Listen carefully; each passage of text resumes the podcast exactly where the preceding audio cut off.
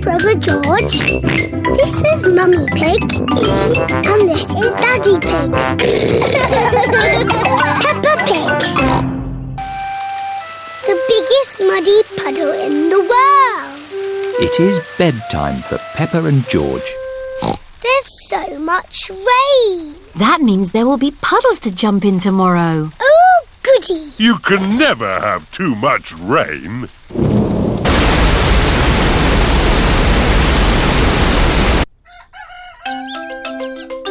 It is morning. Hooray! Muddy puddles!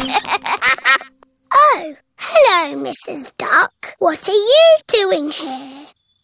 Wow! The rain has made a flood. Our house is a desert island. Muddy puddles, here I come. Whee! Oh! Who put all this water here?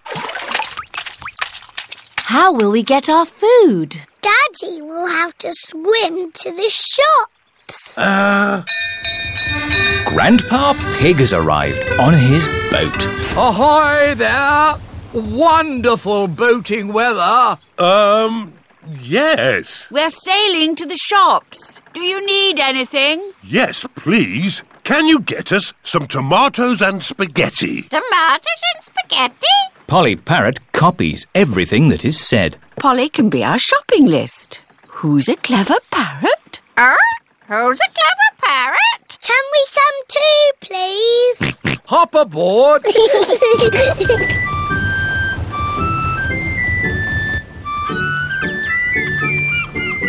Look, there's Susie Sheep's house. We're going to the shops.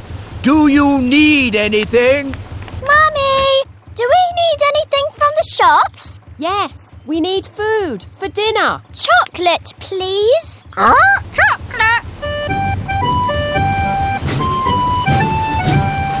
Hello, Danny. Hello, Peppa.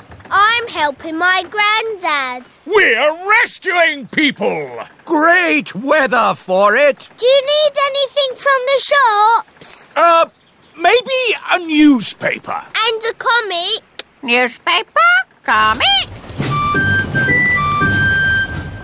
Grandpa, what's that stick thing in the water? Ah! Submarine! Action stations!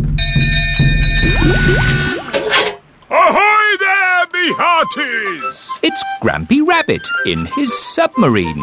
Lovely day to go sailing with just the sea and the sky, the stories I could tell. Do you need any shopping? Oh, yes! Uh, cheese, please! Cheese? Grandpa Pig's boat has arrived at the supermarket. Hello. It's very quiet today. You're my first customers. Maybe it's because of the flood. Silly, isn't it? A little bit of rain and everyone stays at home. What can I get you? Polly has a list. Who's a clever parrot? Who's a clever parrot? Oh dear. Polly has forgotten the list. Luckily, I remember what everyone wants. Cheese! Thank you, Pepper. You're a good un. Newspaper and comic. Thanks, Pepper!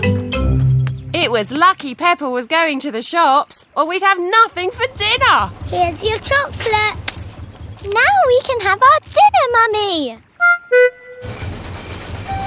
Pepper and George have arrived back home. It is their bedtime. It is morning.